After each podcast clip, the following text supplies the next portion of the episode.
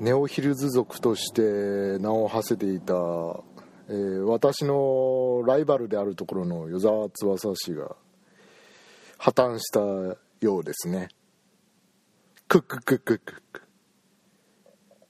奴は我々四天王の中でも最弱。クッククッククまあ別にあの競り合ってなかったんですけど。まあ競り合えるところを上げるとするならば体型ぐらいなんですけども。まあ別段今まで関心を寄せてたわけではないんですがこう破綻されたというということであのまあいろいろブログなんか読んでたんですがどうもあれですねあの国税庁から税金払ってない分があるぞとここを払えと。言われて5日間以内に払いなさいって言われてでその分ななんか一その一部分は払えたんだけれども残りの部分あの分割して払えるみたいな情報があったけどダメよそれはもうすぐ納めなさいみたいな感じになって、えー、現金が用意できなくて、えー、焦げついてはいそれまでよとなったらしいですね。要するにあの資産はあっても現金がすぐ払えるやつが手元になかったっていうことですよね。そうなんですよね。あのね借金とかあるとかないとかにかかわらずこう現金キャッシュフローがずっと回ってるかどうかっていうところが大事なんですよ。なんか真面目な経済の話を してますけれども。うんやっぱね現金現金は大事ですね。あのかのえー、世界一成功した投資家として有名なウォーレン・バフェット氏もですねあの資産の半分以上半分以上かな。まあ半分近くは現金で持ってるっていう話ですから。資産っていうのはあのー、やっぱり不動産とかね。今すぐ売ってお金に換えられるっていうようなものばっかりじゃないですから。株なんかもそうですけれどもあれ買い手がなかったら、ね、現金に換えられませんから。やっぱりそういう意味じゃ現金を手元に置いとくっていうのは経営者とか投資家としていかに大切かっていうことですよね、うん、そういうことを今回学びました。はい、まあ、私から与沢翼氏に、えー、言うことがあるとするならばまあまあ、また頑張ってこう再起してくださいということと闇金牛島君のネタバレを、えー、先にやるのはやめてくださいという、まあ、それだけですね。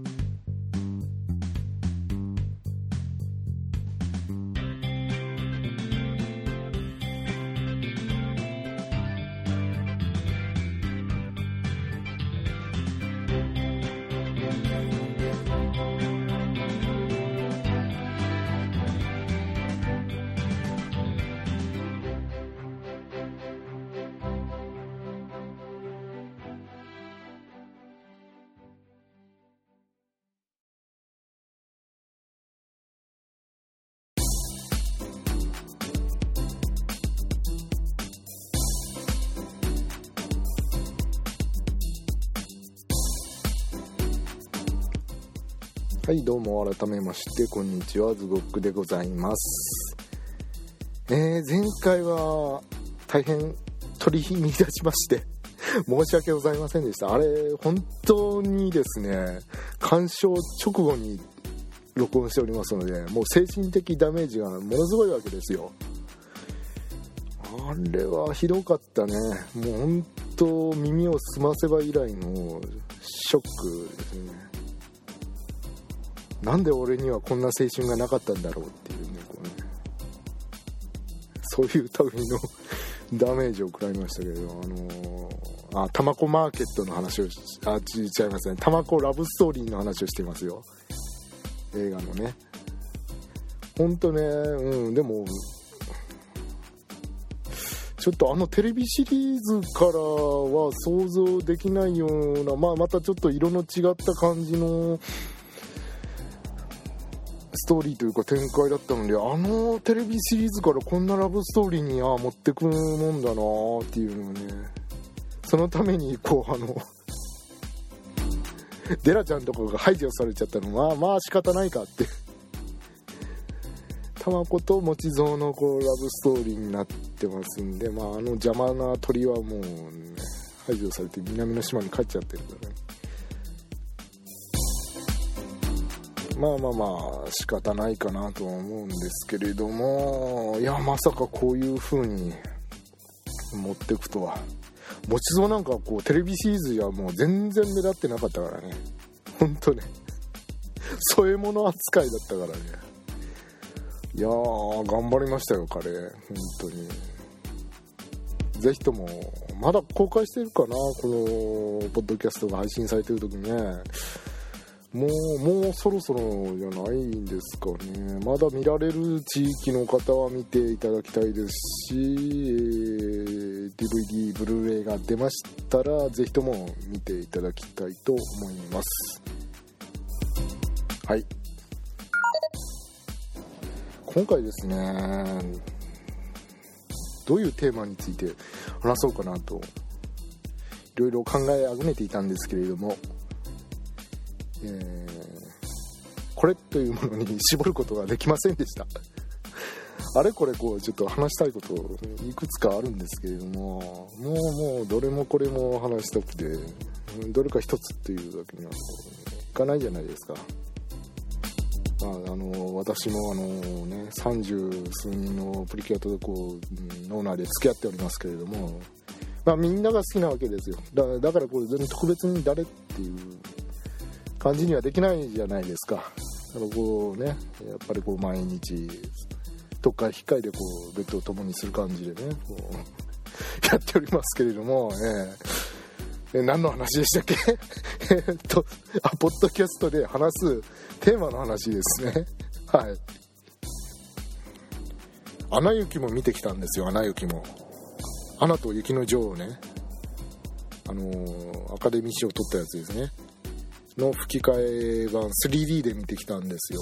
もうあのねまあ良かったですね、実はあのディズニーの映画 まともに見るの初めてなんですがやっぱりこうちょくちょく ミュージカル風に歌が入ってくるのが どうも気になって気になってしょうがなかったんですよね。ああいうところちょっと合わないかなと思いましたがまあ内容は、ま、さすがディズニーだなと手がか手堅く言ってますね。でラストは確かに冒険してますね。今までのディズニーだったらこうはならないだろうっていうのをこう踏み込んでやってる感じがしました「アナと雪の女王」アナ雪ですよ。穴に雪を突っ込むんですよそういうことじゃない、あの日本語版吹き替えやってるね松たか子さんとねあと神田沙也加さんねもう2人ともうまかったよね、うん、今あのいましたけど時々こうミュージカル風に歌が入ってくるわけですよ。ディズニーの映画なんで。でそうなってくるとそれをこなせるキャストとなると限られてくるじゃないですか。歌もうまくてあのなおかつ声優として力量があるってね。もうそれをね、うん、もう違和感なく非常にうまくこなしてらっしゃいましたねお二方ね。あとピエール滝さんね。オラフだったっけ？オラフうん。雪だるまのねオラフ。あれがいい役柄でしたね。もうオラフが途中オラフがだいぶ持ってったね。うん。いやいいキャラクターでした。本当ね。あの私なんかはあの毎週毎週 FM で土曜日にやってる夕方5時からやってるですねあのピートの不思議なガレージっていうねあの三菱自動車提供のあれですよあのアバンティの後版でもう1年間ぐらい続いてるやつあれを聞いてるもんですからあれにピエール滝さんがあの N 博士として出演してるもんですんで、あのそのイメージが強くてずっとこう見てる間にちらついて仕方なかったんですけれども。あまあね、うん。ピエールさんもうまかったですね本当なんだろうね。レッド・イット・もねああこれはいいわって。こ れこれはテンション上がるわと。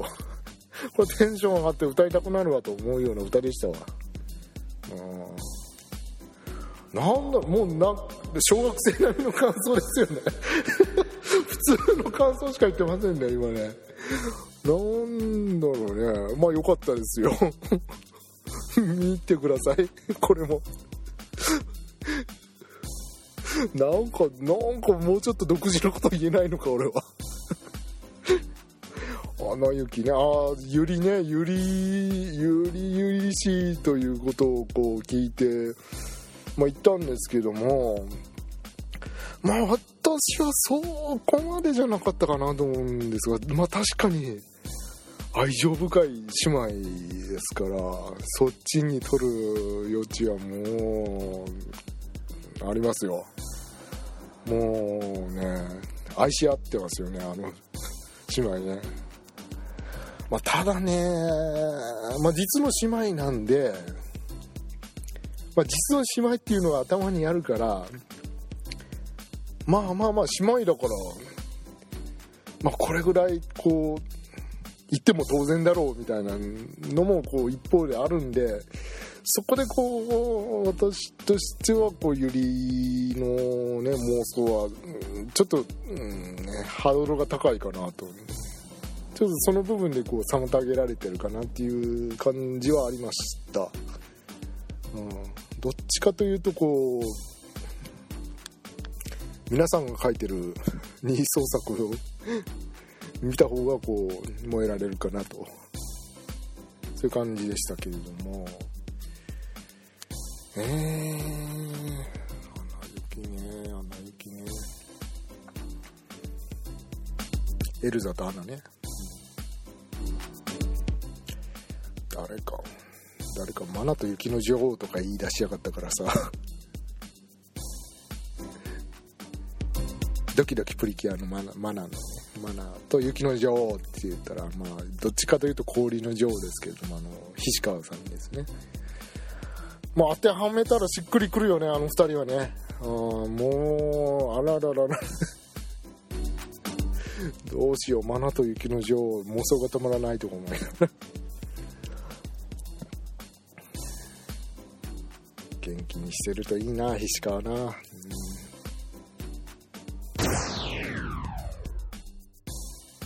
えーと続きましてこの話題なんですが7つの大罪ですよ。もうだいぶちょっと遅くなっちゃいましたけれどもアニメ化決まりましたね。やりましたね。あ言ったでしょ？ほら見たことか。あああもうほらもう言わんこっちゃない。言わんこっちゃないってちょっとおかしいな。もう言ったでしょ。アニメ化するって言ったでしょ、うん、まあまあ。まあ私の手にかかればざっとこんなもんですよ。っ て何様なんでしょうねあのね私はね、えー。いや本当おめでとうございます。あのー鈴木中葉先生の作品で初ですよね、え初なんですよね。もうほんとね。いやーもうこの人気だから、まあ、いずれはっていうのはみんな思ってたと思うんですけれども意外と早かったなっていうのとまだ詳細情報が今の時点で出てきてないので、まあ、どこのスタジオがやるのかなっていうのと、まあ、スタッフさんね監督、まあ、脚本とか誰がやるのかなキャストが誰がつくのかなっていうのとあとどの枠でやるのかなっていうのはすごい関心持ってるんですよ。あの、ね深夜枠でやるのともう本当小学生とかを視聴者に狙って平日の夕方枠もしくは土曜日とか日曜日とかやるのとでは全然違うじゃないですか。表現のあのねちょっとね自主規制しなきゃいけない箇所とかも出てくると思うんですよね。あのゴールデンタイムにやっちゃったりなんかするとね。なのでそうなってくるとこう長さも違ってくるでしょ？深夜にやったらワンクールで終わっちゃうのかなみたいな。せいぜい2クールぐらいしか取れないかなみたいなのがありますけどもうあの平日の夕方大々的にとかなったらもうフェアリーテールみたいにねもうずっと100話200話って続く可能性もあるじゃないですか。そうなってくるとまた話が違うわけですよ。ねえ。原作に追いついちゃってまあまあワッチョ先生のことだから追いつかれることもないのかなとか 思っちゃいますけれども追いつかれてオリジナルストーリーができちゃったりね。うん。ありえるじゃないですか。まあそこら辺どうなってくるのかなというのが今から楽しみではあります。でそれを置いといてえー、我が愛しのディアンヌさんは誰がやるのかなというのがねあのね最大の関心事ですよね。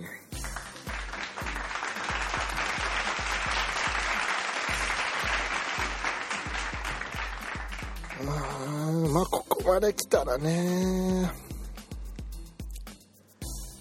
うーんまあ誰でもいいです。誰でも誰でもいいのかあのー、ね。メリオラスとエリザベスは結構新人そんなキャリア積んでない人でもいいんじゃないかなと思うんですけどね。うん意外とね脇役の方が演技力を要求される場合が多いのでうん主人公格の2人はまあそこそこ演技ができて声が合ってればまあそんなにねまだ名の売れてる人じゃなくてもいいんじゃないかなと思うんですけれども。アディアンヌさん誰がいるのか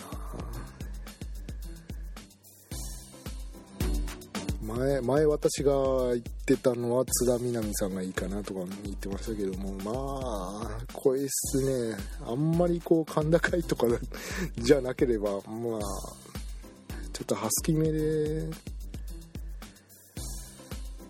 明るい感じならば誰でもいいんじゃないですかね。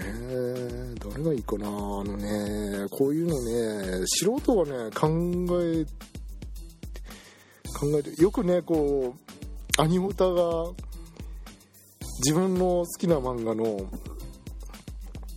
アニメ化の際にこのキャラクターはこれこの人だこのキャラクターはこの人だみたいにこういろいろねキャストを妄想するじゃないですか。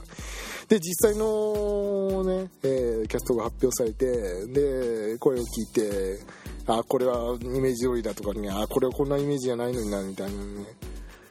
言うけれども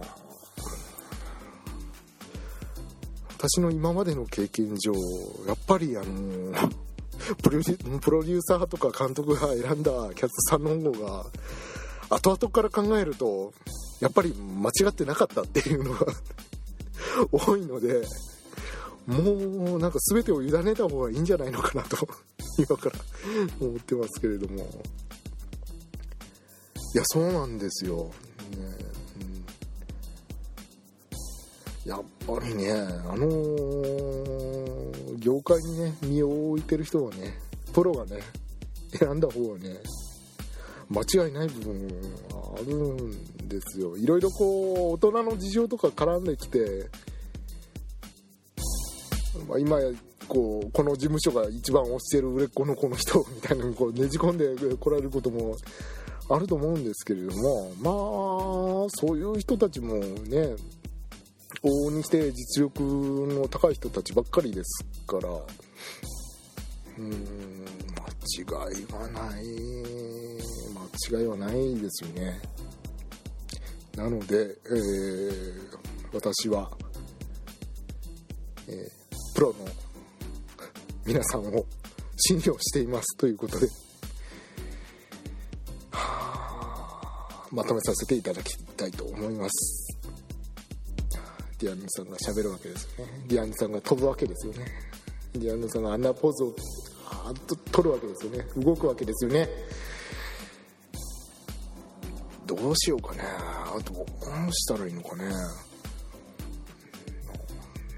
フィギュア化するするっぽいですよね。なんなんとなく。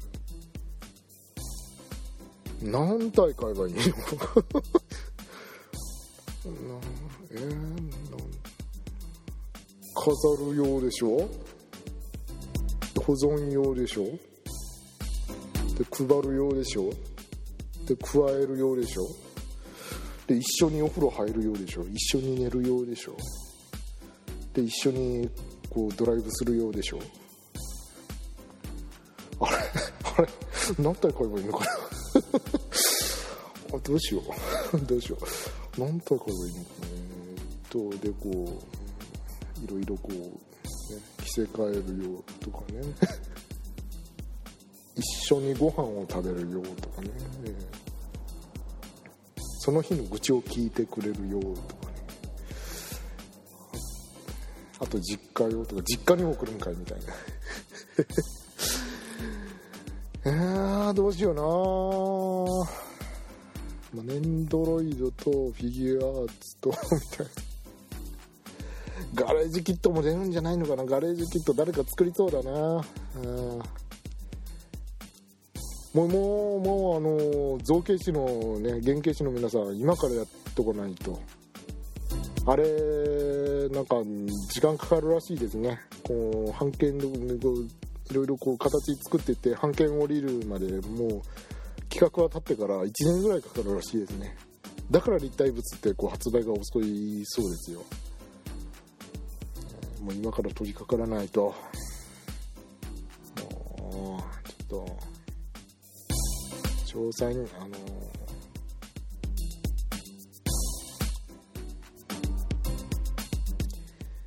あと等身大ディアヌさん立像はいつできるんですかねどこにできるんですかね。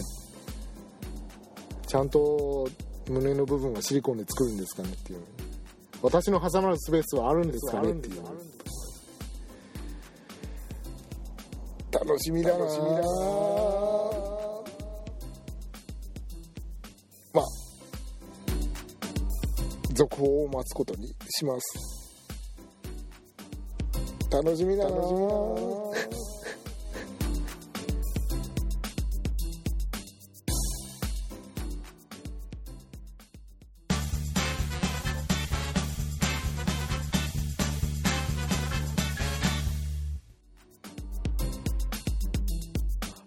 とですね。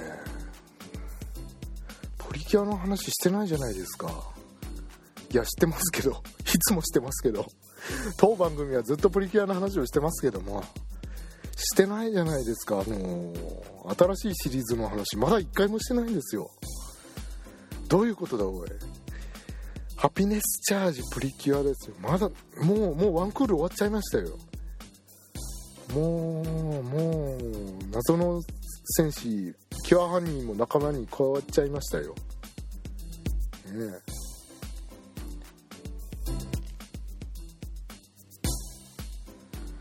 今回のプリキュアどうですか皆さん。私はもう大森優子ちゃんと、えー、真剣に結婚したいです。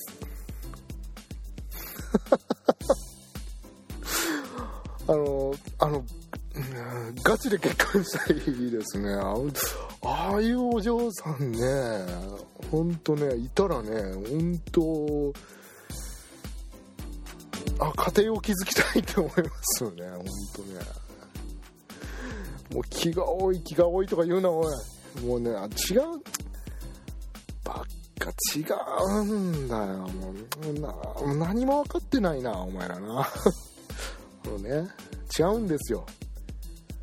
違うあのね菱川とかは菱川は違うじゃないですか。菱川はマナとくっつくじゃないですか。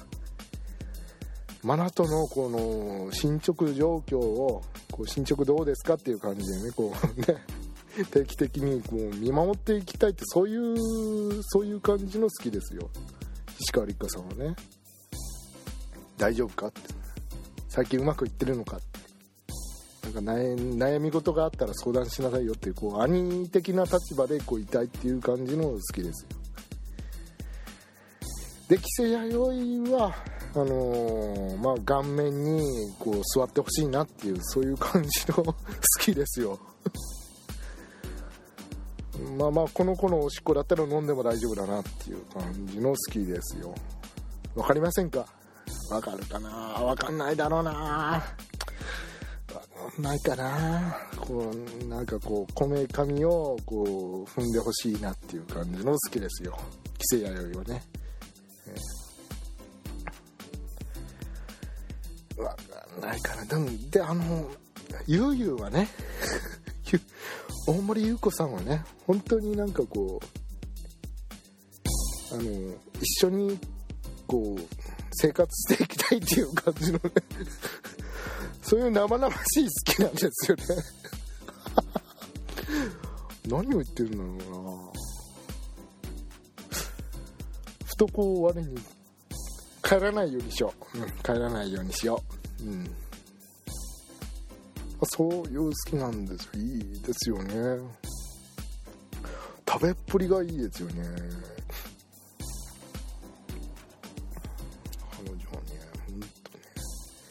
ご飯を美味しく食べるのが趣味なんですよ。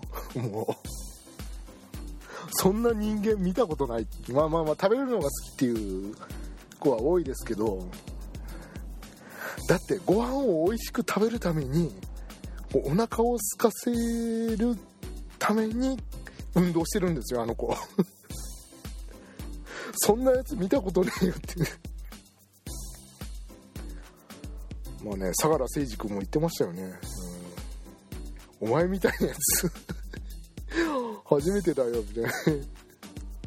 彼はこう純粋にこう空手のねこう基礎体力としてこう体を鍛えるためにジョギングとかしてるみたいですけれども。ゆうゆうはあのご飯を美味しく食べるためにジョギングをしてるんですよ。すごいですよね。あの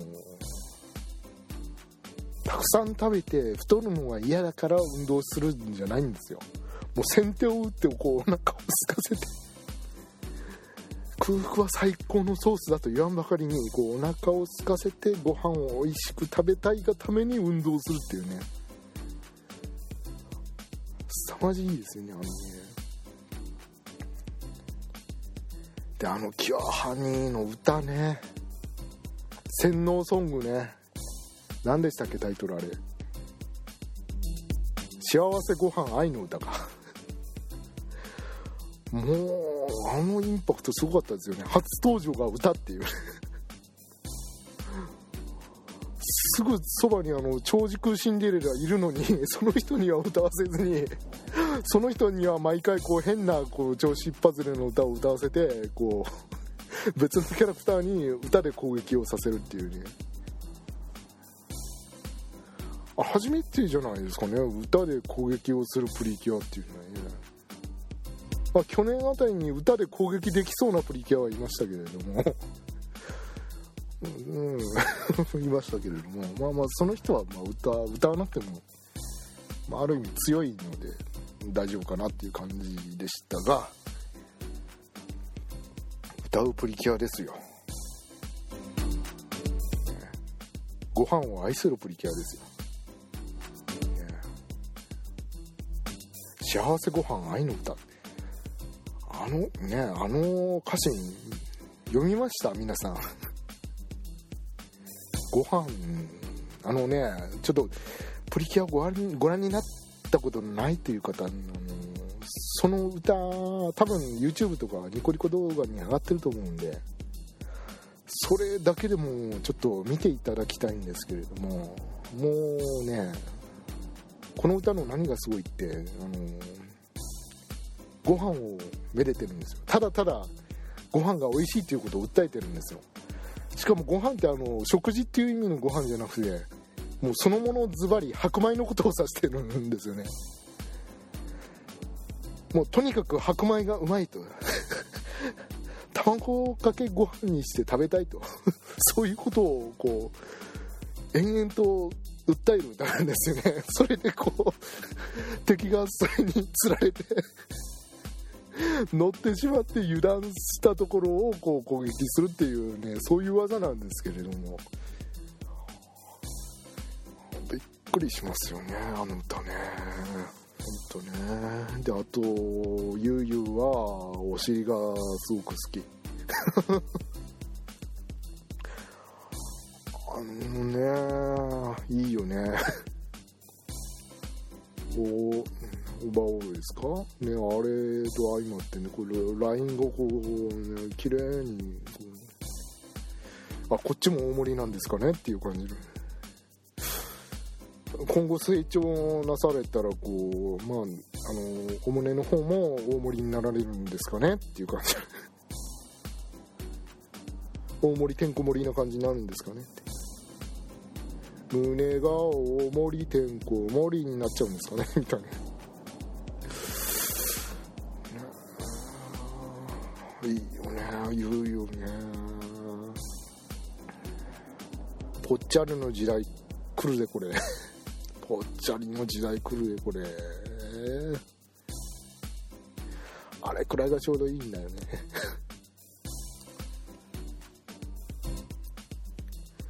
皆さんあんまりこうガリガリに痩せすぎないでほしい。うん。私はこう切に訴えたい。あの女性の皆皆さんに切に訴えたい。あれくらいでいてほしい。ねえほんとね。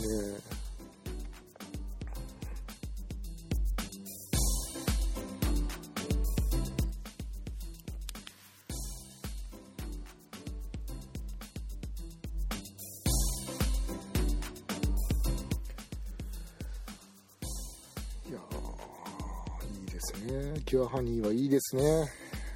キュアラブリーとキュアプリンセスもいいですけれどもまあその2人の魅力はまた次の機会に話しますけれども。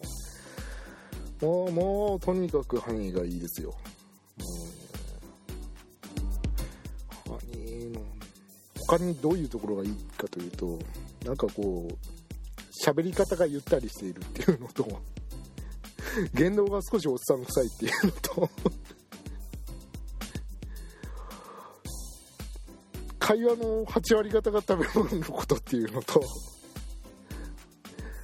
あれこの子食うことにしか関心がないんじゃねって思いながらも実はちょっと年頃の女の子っぽく、まあ、色恋沙汰にも、まあ、私こう知ってますよ的なこう発言があったりしてね、まあ、まあまあまあなんかそういうところですね。なんかあったんですかね、まあ、そこ秘密なんですかね。秘密ミステリアスなんですかね。なところが魅力ですよ。喋り方はね。ゆったりしてるんですよね。そうかそうか。姫ちゃんはお腹を空かせているんだね。っ てみたいなね。そんな喋り方。パンチやキックもいいけれど。歌ってみんなが和むよね。そういうそういう感じのね。もうねあのねほんとねほんとねプリキュアはプリティでキュアなんですよ。ほんほんとプリティでキュアですね。癒されますよ。もう日曜朝から浄化されますよ。もうあれは。でも卵かけご飯食べたいなって思いますよ、うん、ででもうあの大盛りご飯に勤めたいって思います。娘さんをくださいって思いますよ。いいな。ゆうゆういいな。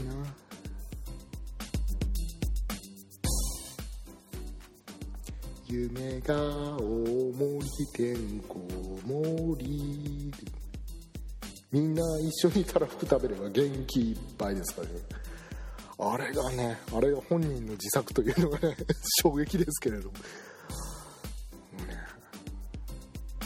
みんな一緒夢が大盛りてんこ盛り。大盛りてんこ盛り。みんな一緒にたらふく食べれば元気いっぱいでこのこれね。ね。大きいことはいいことだみたいなね。高度経済成長期のあのなんか重厚長大思想をこう 是とするような感じのこの単純さ。いいですよね。今はてんこ盛りでねてんこ盛りがいいよと。みんな一緒にみんな一緒に大人数でね大人数でねみんな一緒にたらふく食べればもうたくさん食べればね大盛りご飯をたくさん食べればね元気いっぱい元気も大盛りみたいなね。このこの発想ね。この発想がいいですよ。もう単純でね。でも一番可愛いのはねこう友達2人がプリキュアだと知ってであのー、なかなか言い出せなかったって理由が恥ずかしいからって。いつ言おうか今言おうか迷ってた毎日悩んでたけど。言い出せなかったってであのー、キュアハニーの歌が変っていうのをねこう姫に言われちゃうわけですよね。そこで落ち込んでてであのー、その後でちょっとまあ、うん、あの歌も素敵かなみたいなことをね姫が言い出すともうなんか急にテンション上がって。私が気はいいですみたいなことをねこう唐突に言い始めるんですよねあの子ね。変なポーズをつけてね唐突に言い始めるんですよね。あのテンションの上下が素敵ですね、えー、もうも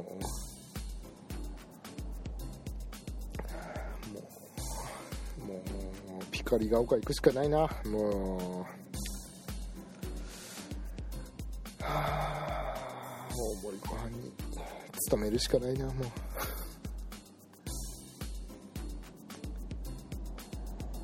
あ俺なんで二次元じゃないんだろうな。いやいやいやいやいや、まあ、多くの人が思ったことのあることでしょ、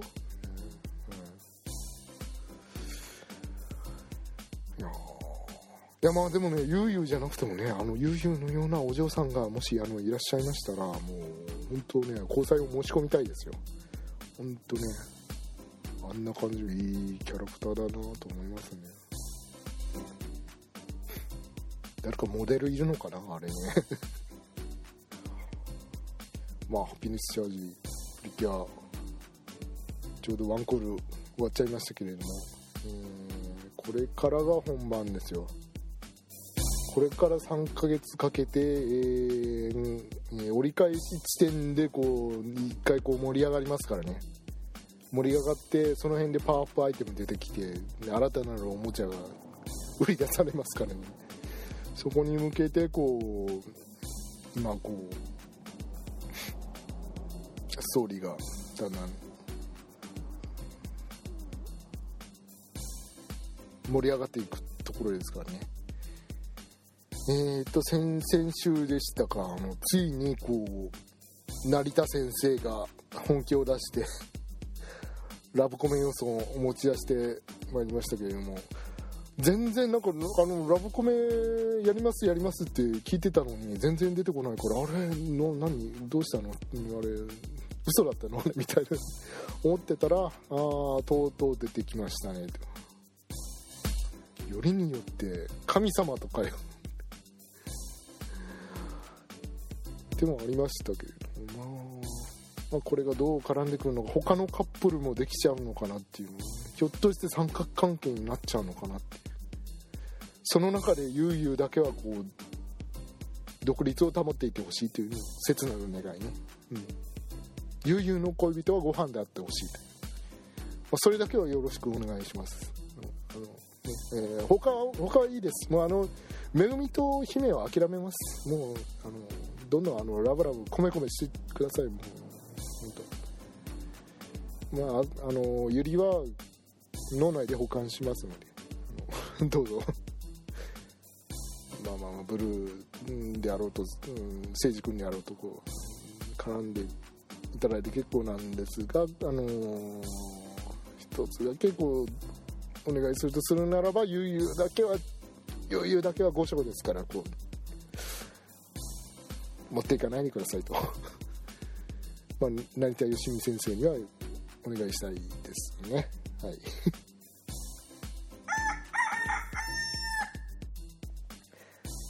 以上で今回、えー、いろいろまとまらない話をお送りしましたけれども、えー、結論といたしましては、えー、ゆうと家庭を築きたいというそれだけですね、はい、今回強調したいのはそこです。はい。お相手はズゴックでございました。それでは皆さんさようなら。バイバーイ。